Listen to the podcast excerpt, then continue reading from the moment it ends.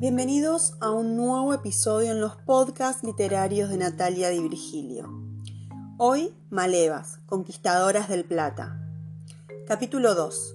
Haz de mis leños una rama verde. Nos mudamos a un conventillo de la calle Sarandí. Era como una casa grande, como un castillo destartalado. Había 70 habitaciones para unas 300 personas.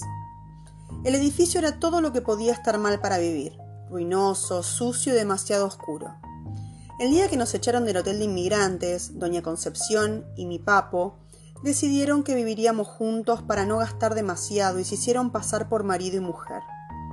A medida que los meses pasaban, nos dimos cuenta que casi era preferible vivir en la calle.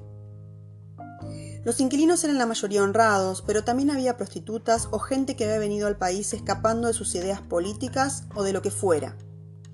Mi amigo era más inocente, pero yo me había criado en un lugar donde tenías que ser muy despierto para no caer en la mala yunta, como dicen acá.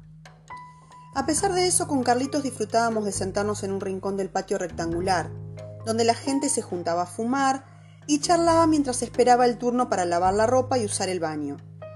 Solo había seis picos de agua para todos, y como el caño era uno solo, nos llegaba muy poco al piso de arriba donde vivíamos.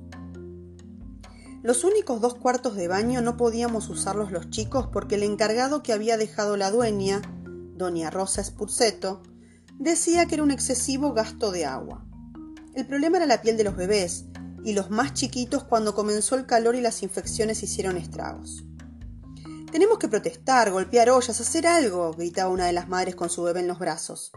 En el patio, el lugar donde todos los reclamos comenzaban, se respiraba un aire pesado ¿Cómo nos van a cobrar tres veces más o negarnos a bañar a nuestros hijos por el uso adecuado del agua? Mientras, yo dibujaba las discusiones y retenía sonidos para elegir los colores de las escenas. Pero no solo el agua era un conflicto, sino también la falta de luz y lo inservibles que terminaban siendo los tres picos de gas que no alcanzaban a alumbrar la mitad de las vueltas y recovecos del edificio. Doña Concepción estaba casi ciega a partir de las seis de la tarde y se quejaba de que solo encendían la luz de 7 a 9 de la noche, cuando que ellos pagaban por muchas más horas. Una vez, uno de los hombres que trabajaba como peón en el puerto volvió a casa y encontró a su mujer lastimada en la escalera. La pobre se había caído por falta de alumbre y llamó a un inspector municipal.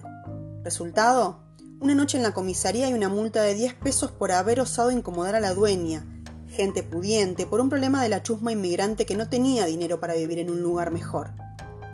Las horas, los días, los meses pasaban y a doña Concepción se la veía agotada, pálida, ojerosa, porque ya no distinguía su labor como costurera en nuestra piecita de los demás cuidados en el hogar. Si bien todos ayudábamos para facilitarle el día a día, nada alcanzaba para esta sobrevida que estábamos llevando. Ella estaba anotada como especialista de sastres en una de las casas más exclusivas de Buenos Aires y así todo cobraba muy poco. La veía trabajar de 6 de la mañana a 8 de la noche. Descansaba solo media hora para el mate de la mañana y de la tarde. Y una hora al mediodía para cocinarnos algo rápido para ella, mi amigo y yo. Mi padre hacía otro tanto y casi no dormía. Cambiaba mucho de trabajo, ya que cada vez había más inmigrantes recién llegados dispuestos a esclavizarse con tal de tener un mínimo salario diario.